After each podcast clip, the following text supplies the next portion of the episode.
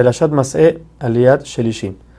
Moshe advierte al pueblo que ellos están pasando el río Jordán a la tierra de Israel con la condición de que tienen que exterminar y sacar a todos los pueblos que están dentro de la tierra. No solo a ellos, sino todas sus idolatrías y sus templos, destruirlos completamente. Si no, entonces el río por el que van a pasar se los va a tragar completamente.